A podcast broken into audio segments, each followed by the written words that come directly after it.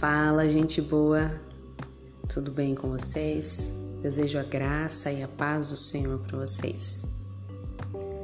A meditação de hoje está baseada no capítulo 48 do livro de Gênesis e tem como título Seguindo a ordem natural de Deus.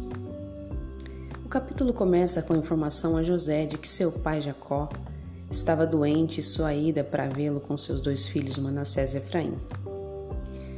O relato bíblico nos mostra a ação de Jacó ao repassar a bênção do Senhor para um dos filhos de José. Após ter uma visão espiritual, entende que era do plano de Deus que Efraim recebesse a sua bênção.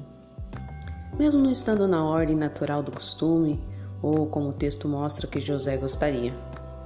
Efraim era a escolha de Deus e governaria primeiro, nos mostrando neste tempo que muitas das escolhas de Deus em nossas vidas não seguem a ordem natural dos fatos, mas nos dá a direção de seus planos e da sua vontade. Se nosso coração estiver seguro nele, mesmo nas maiores adversidades, quando tudo se acalmar, percebemos como ele estava agindo com base em nos dar um futuro surpreendente, muito melhor do que aquilo que a gente esperava. Que tal a gente entregar agora as nossas escolhas ao Senhor para que Ele realize a Sua vontade, ultrapassando a lógica daquilo que chamamos de ordem natural das coisas e passamos a confiar na ordem natural de Deus? Que o Senhor nos abençoe.